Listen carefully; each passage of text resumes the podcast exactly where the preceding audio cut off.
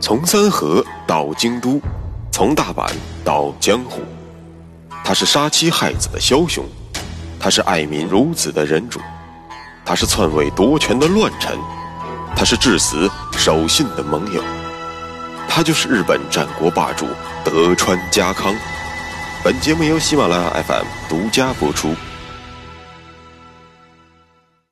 有缘相逢，有幸守候，各位听众朋友，大家好。我是主播大师，有话说。上一期节目，咱们说到了家康向众家臣表露了自己的心迹，那就是为了让百姓获得永远的太平，就必须要有足够的话语权。而在此之前呢，也只能学朱生给明太祖朱元璋提出的那个知名度很高的发展方针：高筑墙，广积粮，缓称王。在德川家确保了上下一心之后，家康也就能够放手东进了。咱们在上一期节目中曾经说过，六月十七日，家康下令全军东撤，返回冈崎。咱们说了，这是因为秀吉和信孝送来了光秀被杀的战报。家康以表露与明智决战态度的军事游行，可以说至此。便圆满的画上了一个句号。不过，还有另外一个更加隐秘的情报，咱们并没有提过，那便是家康收到了来自甲斐的情报，本多白柱和河尻秀隆相继被杀。甲斐紧挨着家康的新领地骏河，位于骏河的正北方。如果家康想要扩张，那么这里必定首当其冲。那么，我刚才所说的百柱和秀龙，又是谁呢？名字有点多，大家可能听着有点吃力。但正是这一对奇葩，给家康送上了开启甲斐之门的钥匙。咱们便不得不讲。如果人名让大家觉得有点乱的话，那么这里不妨多听几遍。我们知道。织田信长在关东的总代言人是织田五家老之一的龙川一义。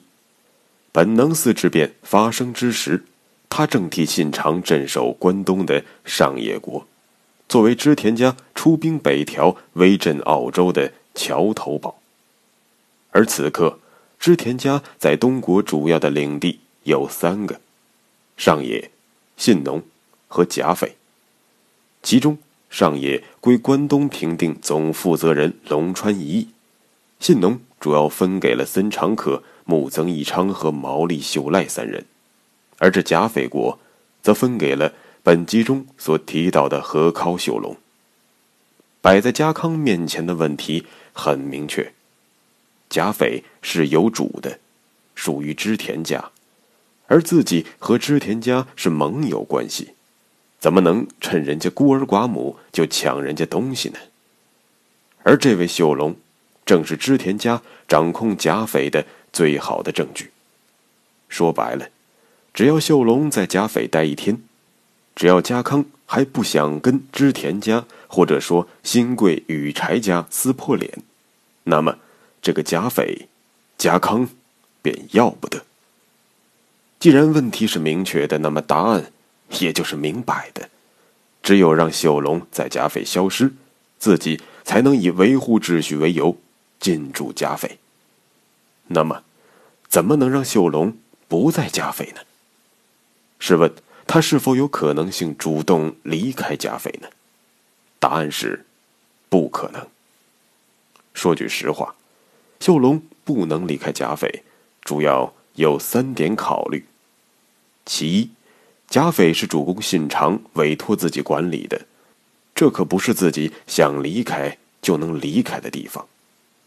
其二，除了甲斐，目前秀龙没有别的领地，现在让他离开，难道去喝西北风吗？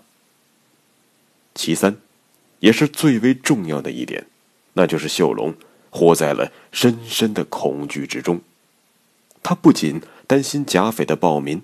会在自己离开的过程中群起而攻之，同时也担心途经德川领地时被老谋深算的家康算计。因此，在他眼中，离开贾匪就是死路一条。要么被人砍死，要么因为失去领地而被活活饿死。综上三点，秀龙断然不会主动离开贾匪。想到这里，家康的思路更加清晰了。对，要让秀龙不在贾匪，只有一个办法，那就是干掉他，让他永远的消失。但是。这事儿，家康能亲手干吗？当然不行。不仅不能自己做，就连与德川家有关联的人都不能做。否则，之前家康所标榜的维持秩序的借口也就失去了意义。那么，怎么办呢？家康陷入了深思。咱们不妨给家康一点时间，让他好好想想。咱们此刻荡开一笔，讲讲秀龙为什么会担心自己只要一出城便会被当地领民一窝蜂的除之而后快呢？这一切都源自于秀龙的自作自受。其实有人说，秀龙的严酷性格是跟他的主子信长学的，这的确。有一定的道理，在前面的节目中，我多少提到过，信长这个人爱憎分明，也就是，只要你让他不痛快一时，他会让你难守一世。织田与武田的仇恨，从信玄发起上洛之战算起，到德川联军攻入甲州，前后整整十年。在这十年间，信长没有一天不想要将武田势力从地图上抹去。如今一朝攻灭，自然对于武田的嫡系要彻底清除；对于武田的旧臣，自然要极尽打压之能事。即便不是一刀斩尽，也要让他们穷困而死。这就是信长恨屋及乌的集中体现。作为信长得力助手的秀龙，自然也就有样学样了，并且他比主公信长有过之而无不及。他对于贾匪的打压可以说到了令人发指的程度，拼命的盘剥自然不在话下。这一点让底层的百姓对他恨之入骨。除此之外。他还做了一件听起来近乎癫狂的事情。话说，有一天，秀龙让人张贴布告，通告甲匪全国，自己敬重甲州武士之风，因此，只要流散山野的武田旧臣出来登基造册，自己就会将他们纳为家臣，并且，你之田在武田家拿多少俸禄？现在我依然给你，咱们一起共建甲斐美好的明天。其实，从秀龙之前出阁的暴虐和对领民的予取予求，只要你好好分析一下，当然知道信他个鬼！他个糟老头子可是坏的很呐。可是，秀龙许的诺实在是太诱人了，让相当一部分。隐藏在民间的甲匪旧臣欣然前往自投罗网。对于这些回来的小豪族，秀龙好吃好喝好招待。可当时间过去了半个月，秀龙料想也不会再有别人前来投奔了，于是就在当天夜里，他痛下杀手，一把火便将安置投奔者的馆驿。烧了个干干净净。直到这件事情的发生，秀龙除了百姓恶魔的头衔之外，又多了一条豪族杀手的头衔。其实他当然知道自己做的很过分，因此轻易绝不出城，即便出城，也要让违章带来的老部属全副武装的保卫在自己身边。你说他混的？还像个领主吗？不过，生性刻薄的秀龙不仅没有忏悔，反而多了一份得意，因为他觉得自己把主公的意图发挥的淋漓尽致。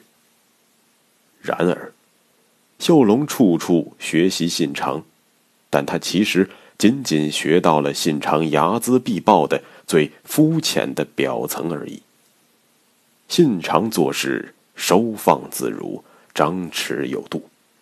对于武田和前景，当然要非常暴力，也就是以暴制暴。但是，对于领民的安居乐业，却也真的是尽心竭力。否则，怎么会有其父和安土的商业繁荣呢？界厅又怎会在他的管理之下走向巅峰呢？而这些，秀龙完全没有学到。谁学到了呢？没错，羽柴秀吉。从他在晋江国长滨城修建免税区，再到把波摩国的姬路城建成了中国地区贸易最为兴盛的都市，秀吉是在用实际行动实践着信长及天下布后的下一个目标：天下太平。当然，或许这些操作太过复杂。智商和情商双双不在线的秀龙，似乎到死也学不会。好的不学，学坏的，就这样，可怜、可恨、可怕的秀龙，走到了领民的对立面，也走上了自己的不归路。而对于秀龙的种种暴行，耳目众多的家康岂会不知？于是。在装模作样上京作战的同时，家康选派了一位自己以忠直著称的家臣本多百助前往甲斐面见秀龙。这位本多百助，也就是本期节目一开篇所提到的即将被人杀掉的那位。虽说是出使，可本次出行的主要意图是什么？见了秀龙之后说什么？家康并没有向百助明确讲出，只是说，要不辱使命，就算是豁出命去，也要坚定信念之类的，既不着边际又无关痛痒的话。其实，我们不妨大胆猜测，百柱便是家康棋盘上的一枚弃子，但同时，他也是家康开启甲斐之门的钥匙。而这把钥匙在失去性命的同时，也将会要了秀龙的命。百柱来到了甲斐面见秀龙之后，便按照自己的理解说：“此地并非久居之所，你也不看看你在本地是个啥人缘儿，还请抓紧回京替信长奔丧去吧。我们主公可说了，你可以走东海道，在德川的领地，我们可以。”负责你的安全。秀龙脸上笑嘻嘻的，满口答应了，心里早就开始骂娘了。我需要你来保证安全吗？我信你德川个鬼！雪山信君不就是跟着你上京组团旅游，结果失联了吗？你难道又要故技重施，杀掉我之后夺取甲斐吗？于是当晚，秀龙把百柱灌醉。便要了他的性命。可这天下没有不透风的墙。第二天，加菲当地的豪族和义民便组成团伙，气势汹汹地来到了城外，因为他们听说有德川使者来到了甲斐，而这个怀着满满善意的和平的使者却被眼前的这位暴君残忍杀害。这些人本来就对秀龙不满。但一直苦于没人给他们撑腰做主。想来也是确实如此。信长活着的时候，甲斐是信长的囊中之物，家康作为其小跟班，就算是秀龙把甲斐的领民杀光，家康除了叹息之外也无可奈何。他敢对秀龙指手画脚吗？当然不敢。因为否定秀龙就是与信长对立，因此，家康也只能暗地里悄悄的保护和收留一些武田遗臣。而德川的使者正式宣告了，家康不会对甲斐置之不理，这让当地豪族看到了希望，也找到了靠山，于是才有了奋力一搏的勇气。原本这些人的战斗水平根本不可能打赢正规部队，可是秀龙的倒行逆施，就连自己的卫队也看不下去了。大家纷纷觉得跟着这个哥们儿没什么好下场，于是今天逃两个，明天逃一双。等到此刻领民来攻之时，秀龙身边的卫队不过几十个人而已。你说这仗？怎么打？结果显而易见，秀龙被义民成功的杀掉了。而当这个消息与山崎合战的战报几乎同一时间传到热田的家康的大营之中的时候，这才让家康坚定了迅速东进的决心。说了这么多，你可能有点晕了，我来总结一下。家康让百柱去送死，秀龙非常听话的杀掉了百柱，但此举让甲斐的豪族和义民明确的感受到了德川的善意，同时让他们对于秀龙的恨意更加深了一层。于是，家康借义民之手杀掉了信长在甲斐的代言人。既然此时的甲斐已经成为了无主之国。这就不能说我是趁着信长死去而主动进军甲斐的了吧？既然别人丢弃了的，我捡起来，大家应该就没什么意见了吧？